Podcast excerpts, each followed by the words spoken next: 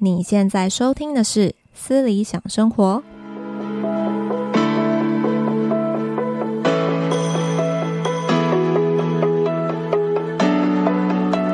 嗨，你们今天过得好吗？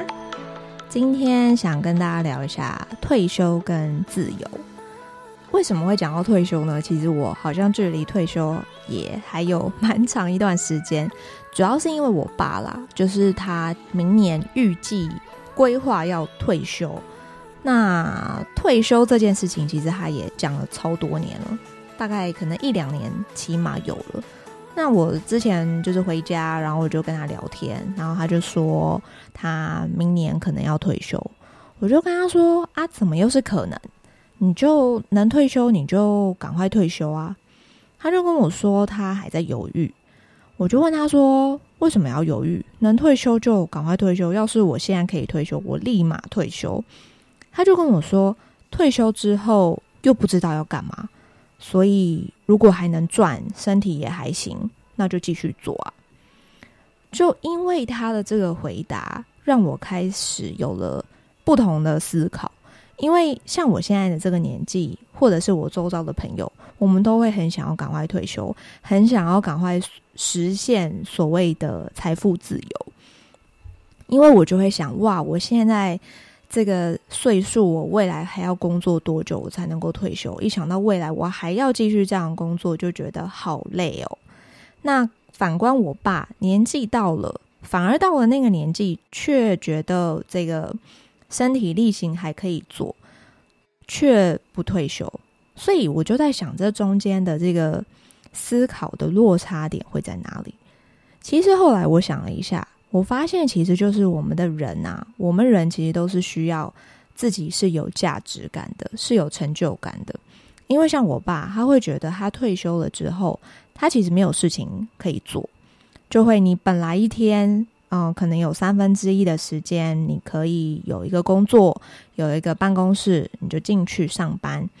但是，当这个工作消失了之后，你的时间多出来了，但是你却没有其他的事情可以做。那么，在这工作，我们从二十三岁毕业好了，那我们做到六十五岁退休，所以其实我们起码最短都至少要工作四十年。那这个四十年工作期间，我们其实都是一直。像是一个海浪一样，我们就是一直被推着往前。那么，好像时间到了，我们就是一定得做那些事情。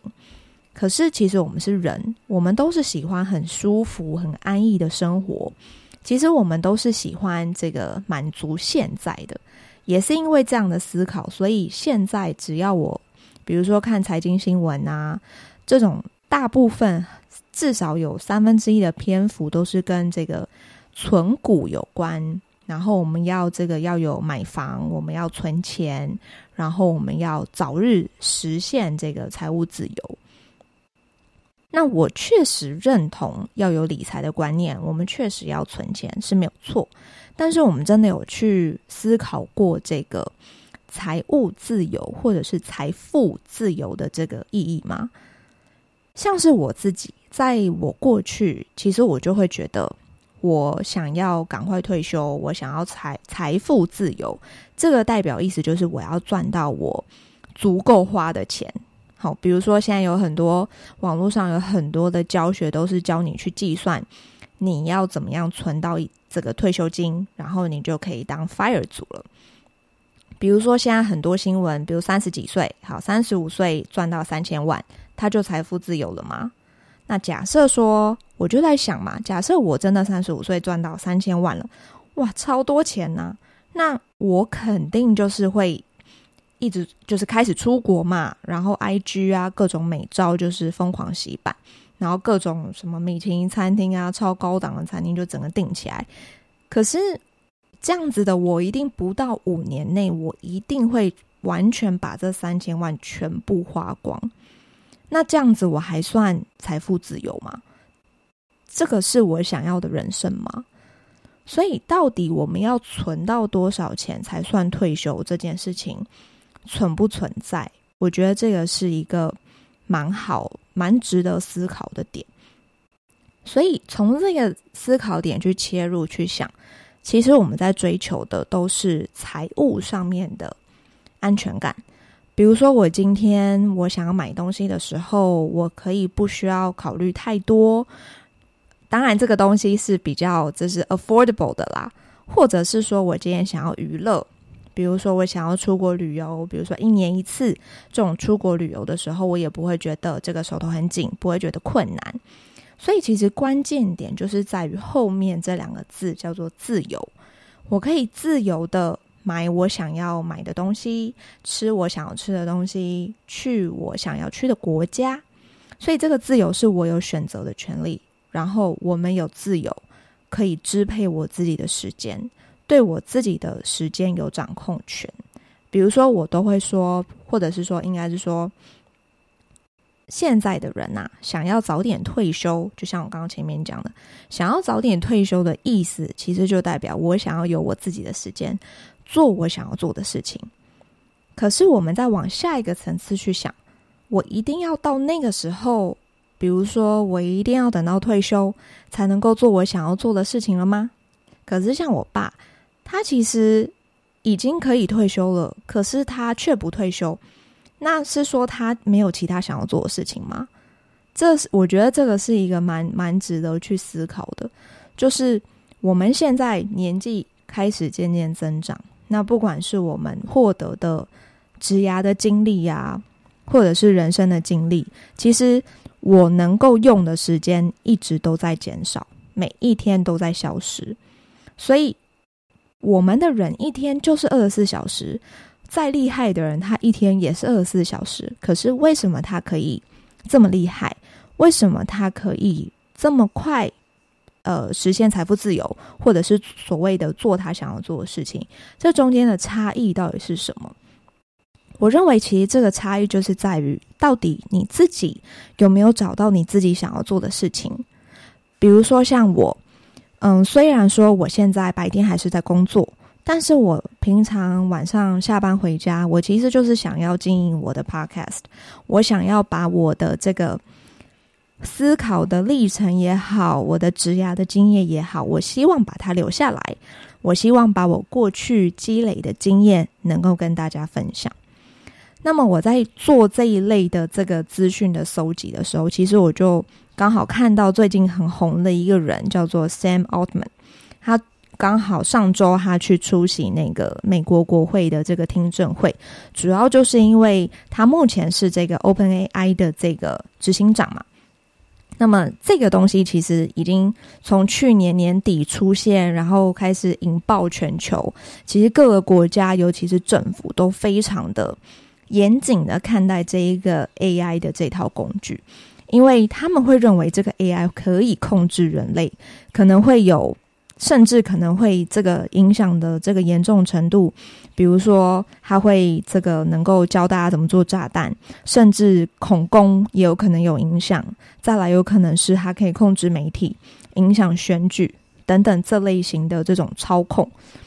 那么我在看他这个人的时候，其实我会去想，他现在今年其实才刚过三十八岁生日。虽然，即便他研发的这个 OpenAI 现在充满各种的舆论压力，但其实我思考的点是，他过去是怎么走到他现在这一步的？他肯定下了非常大的苦功来研究 AI 这套模型，因为他绝对不会是马上突然一个弹指，或者是写完一段指令 AI 就出现，他是会需要训练的。所以我就开始去看他这个人的过去。他其实过去就是一个在戏谷的这个创业家。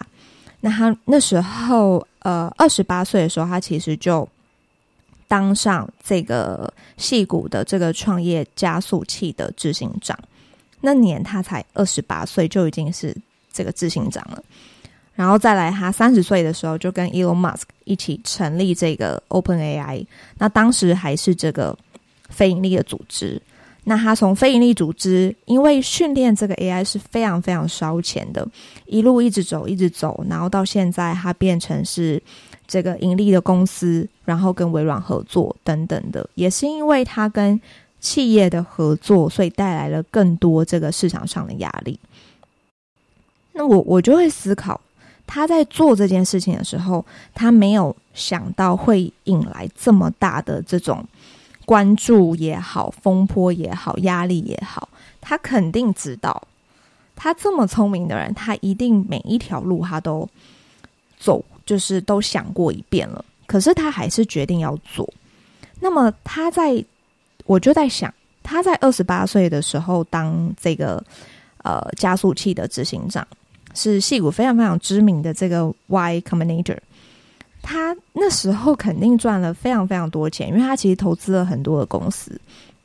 他确实也跟媒体透露，就是他其实早年他早就已经这个实现了财富自由，所以他经营 OpenAI 绝对不是出自于金钱，绝对不是为了要赚更多的钱，而是其实他相信他自己是少数真正能够透过 AI 来改变世界。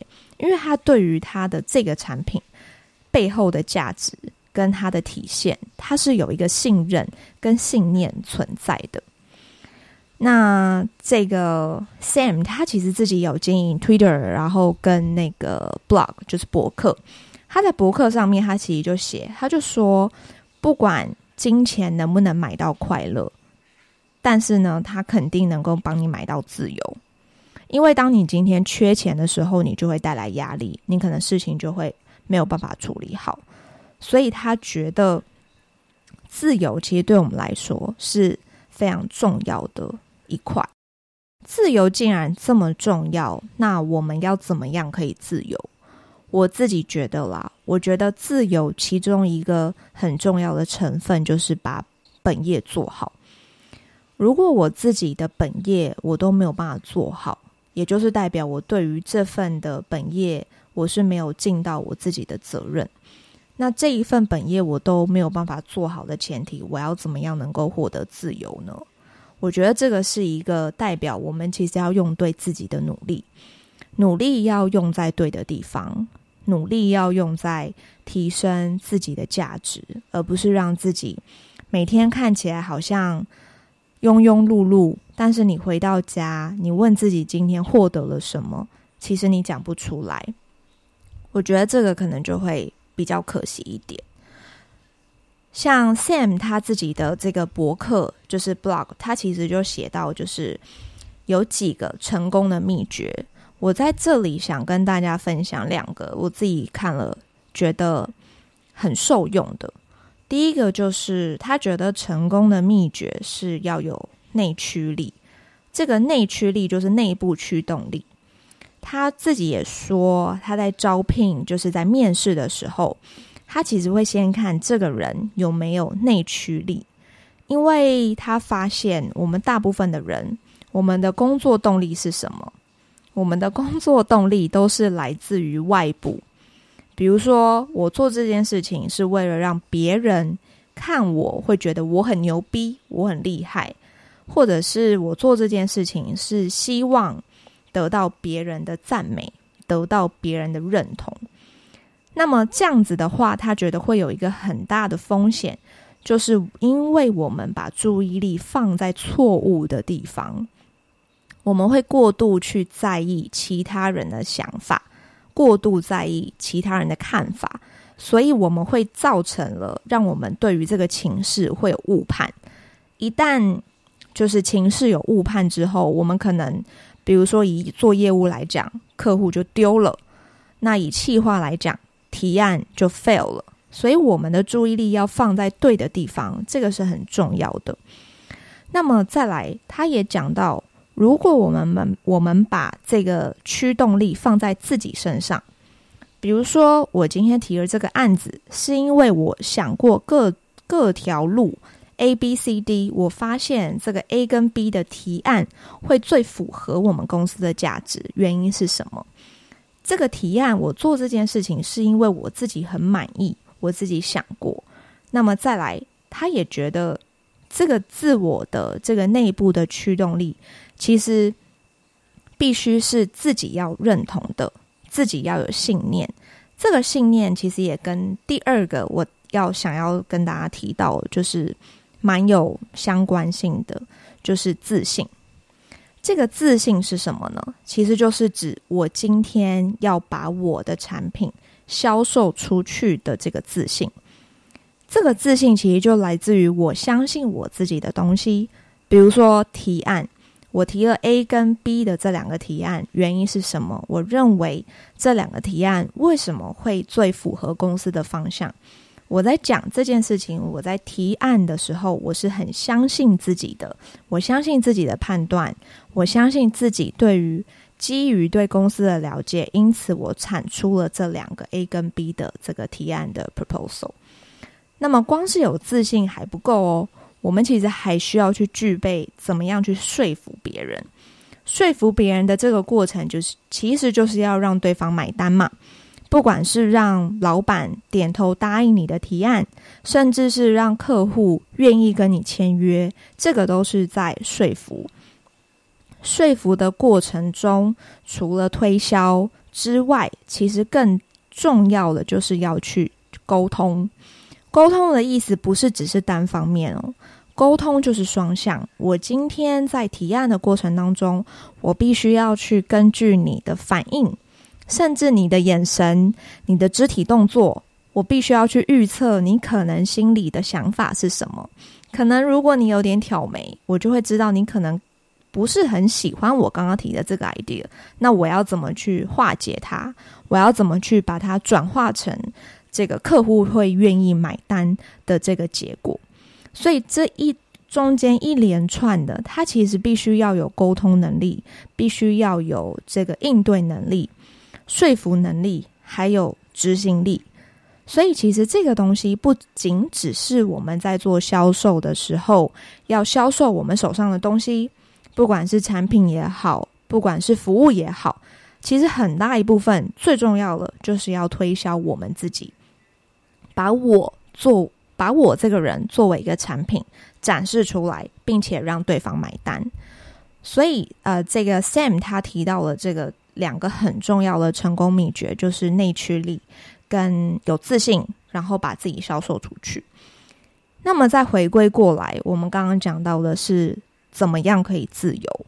我认为自由就是把自己的价值发挥到最大。当别人看到你的价值之后，别人愿意买单。那你今天其实就得到了，不管是在工作上，可能你可以得到升职，你可以得到加薪，那你就可以有更多的时间去做你想要做的事情。为什么今天受到加薪升职，你可以做你想做的事情？其实这个就是来自于信任。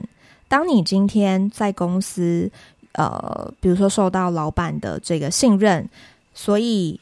因为老板为什么会加你薪水？老板一定是看到了你努力的这个工作，跟你未来可能可以给公司带来的价值，所以他愿意花更多的钱投资在你身上。那就代表了你拥有公司对你的信任。那拥有这些信任之后，其实你更能够好好的发挥自己的专业，跟你在于这个公司扎根所得到的这个 know how。然后去把它转化，为公司带来更大的价值，那它就会帮你自己形成一个正向的循环。所以最后再讲过来，我们到底什么时候可以退休？我觉得这个就是取决于我们每个人要怎么样运用我们有限的时间。我们确实一天就是只有二十四小时。